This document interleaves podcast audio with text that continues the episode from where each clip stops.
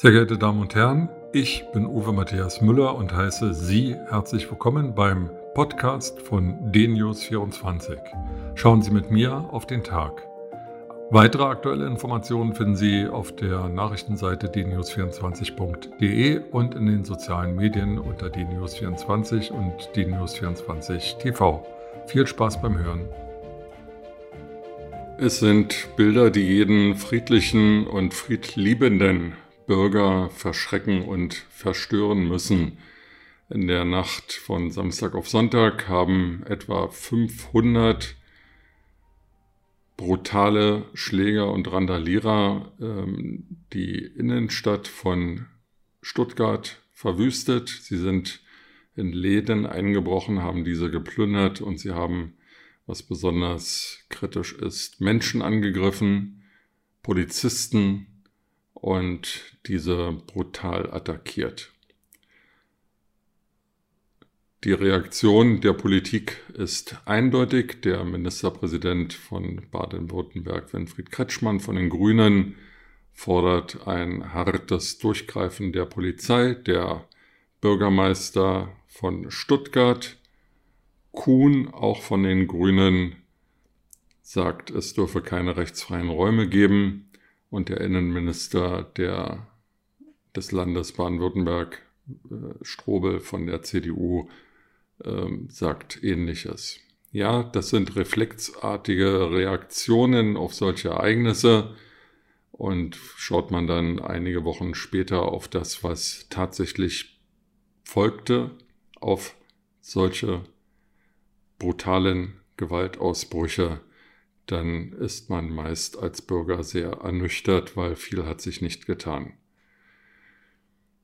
Für mich haben die Ereignisse in Stuttgart ähm, ein paar tiefergehende äh, Erkenntnisse gebracht. Äh, als ich ähm, davon erfuhr, habe ich äh, mich natürlich sofort gefragt, was sind das denn für Leute, die sowas machen? Und wenn man dann online, wie ich das getan habe, durch verschiedene Zeitungen surft, war erstaunlich, dass es eigentlich keinerlei Bilder der Täter gab, Nahbilder gab, sodass man nicht erkennen konnte, um wen es sich handelte. Der Polizeichef von Stuttgart gab ähm, am Tag nach den Ausschreitungen die Erkenntnis preis, dass es sich nicht um Mitglieder der linksterroristischen Szene handelte, sondern um wild gewordenes Partyvolk. Nun, äh, mir schien das äh, offen gestanden etwas eigenartig, denn wenn ich zu einer Party gehe, nehme ich üblicherweise keine Sturmhaube mit und keine Eisenstange, aber viele der 500 Randalierer waren mit Sturmhauben und Eisenstangen ausgerüstet. Sie rissen Pflastersteine aus dem Boden und äh, warfen mit diesen Pflastersteinen die Scheiben von Geschäften ein und attackierten mit den Eisenstangen Polizeiautos. Also Partyvolk mit Sturmhauben und Eisenstangen, das scheint mir ein offenkundiger Widerspruch zu sein. Es ist auch völlig klar und für jeden nachlesbar, dass in den letzten Wochen und Tagen es immer wieder zu Ansammlungen von Menschen kam, auch insbesondere in Stuttgart, die sich nicht an die gesetzlich vorgeschriebenen oder amtlich vorgeschriebenen Abstandsregeln wegen der Coronavirus-Pandemie gehalten haben. Dies wurde toleriert von der Polizei, von, von, von der Öffentlichkeit, ähm, von den Politikern, weil es ja die armen Leute ach so schwer hatten, äh, ein paar Wochen Lockdown zu überstehen und nun müsse man sich halt wieder zusammenfinden und fröhlich feiern.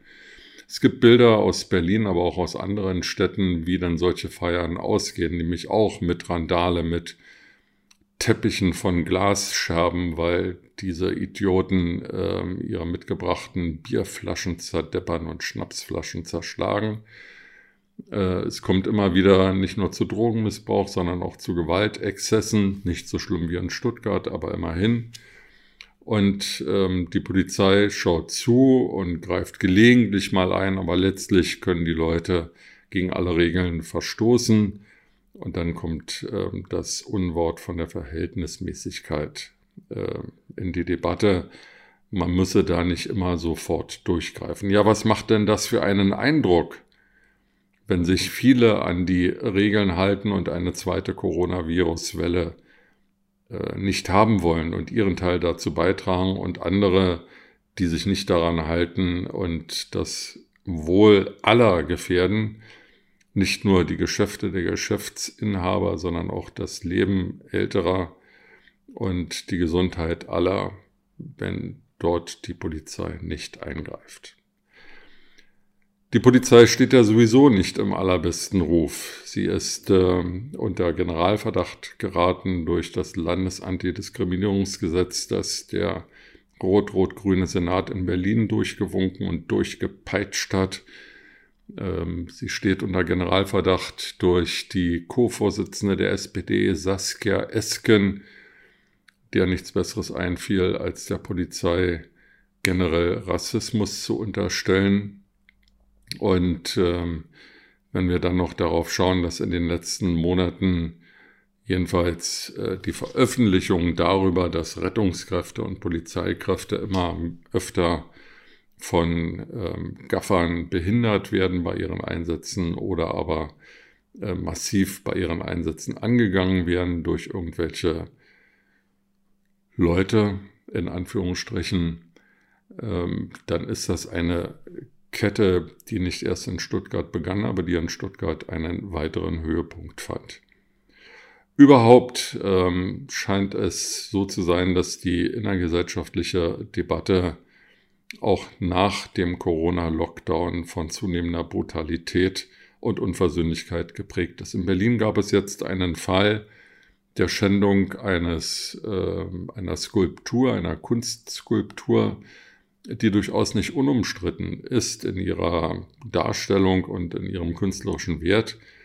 Aber immerhin haben sich zwei Vermummte gefunden, die dieser Skulptur, die eine Frau darstellte, den Kopf abgeschlagen und den Kopf dann gestohlen haben.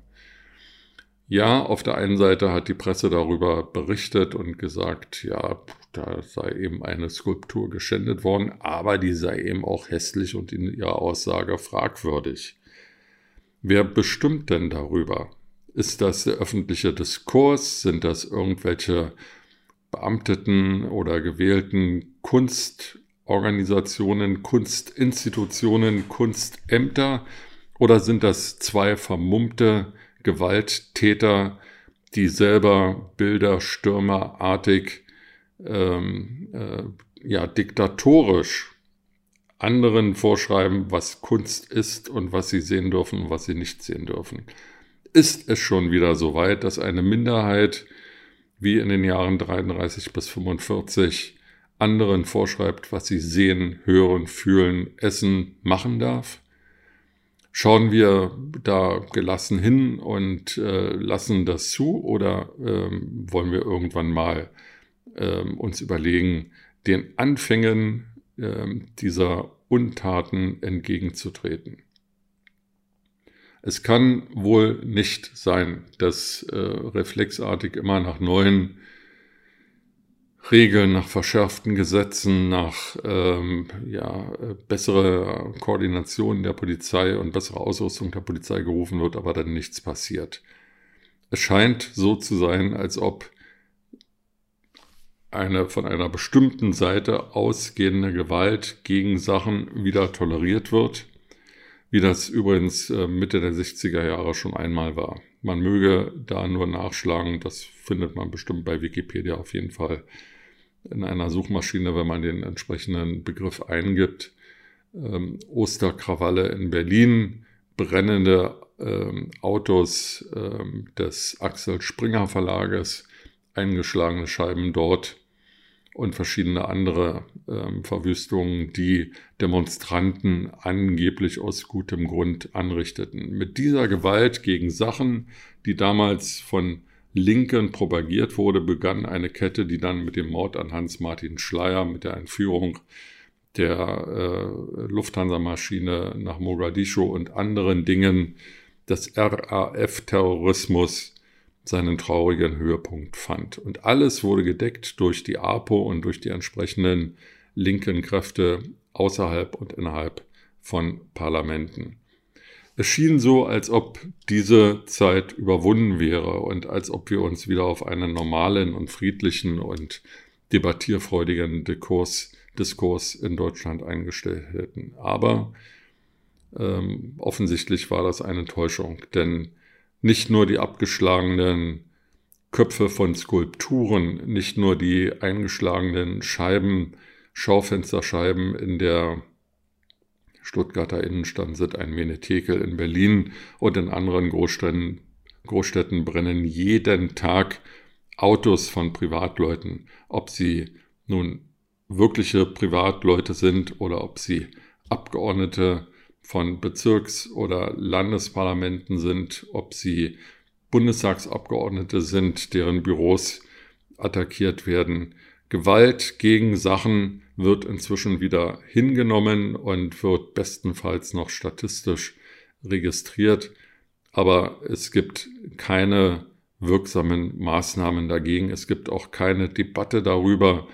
Und ähm, das ist der Anfang auch dann wieder von Gewalt gegen Menschen, die ja im Übrigen auch stattfindet. Man nehme nur den NSU, man nehme die Anschläge in Hanau und Halle, aber man nehme eben auch Ausschreitungen wie in Stuttgart oder in anderen Städten, über die an diesem Wochenende und in den Tagen davor hinreichend berichtet wurde. Ich komme zurück auf die Frage, wer war denn das in Stuttgart? Nachdem in den Zeitungen für mich jedenfalls darüber kein Aufschluss zu erlangen war, habe ich einen äh, Mitarbeiter der Polizei, zwar nicht aus Baden-Württemberg, aber einen Kenner der Szene, befragt und er sagte, aufgrund des Organisationsgrades würde er vermuten, dass es sich um Linksterroristen handeln würde. Möglicherweise unter Einschluss von besoffenem Partyvolk und auch von Migranten. Heute ist der Presse zu entnehmen, dass die Randalierer Aloha Akbar gerufen haben, so jedenfalls Zeugenaussagen, und dass etwa die Hälfte der Festgenommenen, übrigens nur wenige Prozent aller Täter dort von Stuttgart wurden festgenommen. Die Hälfte also der Festgenommenen äh, sind nicht Deutsche und äh, haben alle einen Migrationshintergrund. Die Frage ist also, was passiert mit diesen Leuten, die hier Gastrecht genießen, aber dieses Gastrecht mit Füßen treten? Wird dagegen irgendetwas unternommen oder kommen die bald wieder frei und dürfen dann weitermachen? Warum machen die das? Haben die politische Motive, haben die religiöse Motive? Sind die einfach besoffen? Kommen die mit der Freiheit in unserem Land nicht zurecht? Ähm, warum sind die kulturell immer noch nicht integriert und akzeptieren unsere Spielregeln nicht? Was geht da vor? Ein Kirchenvertreter ähm, aus Stuttgart sprach im Übrigen von muskelbepackten Horden, die durch die Stadt gezogen seien. Das ist mal eine deutliche Sprache eines Offiziellen. Und äh, ich kann nur alle Bürger bitten, über die Fragen nachzudenken, die hier gestellt werden, nämlich wer war das? Warum passiert das?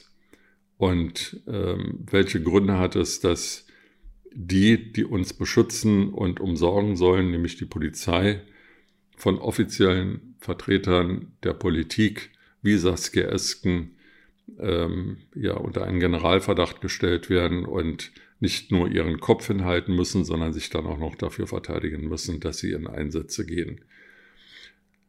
Im Übrigen hat die Berliner Tageszeitung Taz in einem Kommentar im Zusammenhang mit Polizeikräften von Müll gesprochen. Ähm, etwas, was äh, der Bundesinnenminister Horst Seehofer jetzt mit einer Anzeige quittieren will gegen den Kommentator dieses Beitrages in der Taz. Aber auch hier gab es eigentlich keinen breiten gesellschaftlichen Aufschrei, sondern die Polizei darf offensichtlich von der Taz und ihrem Kommentator als Müll bezeichnet werden hoffen wir, dass der Müll uns weiter schützt und danken wir allen Polizeikräften, die mit ihrer Gesundheit und notfalls auch mit ihrem Leben uns beschützen. Mit diesen Gedanken in den Tag wünsche ich Ihnen eine gute Zeit und freue mich, wenn wir uns bald wiederhören.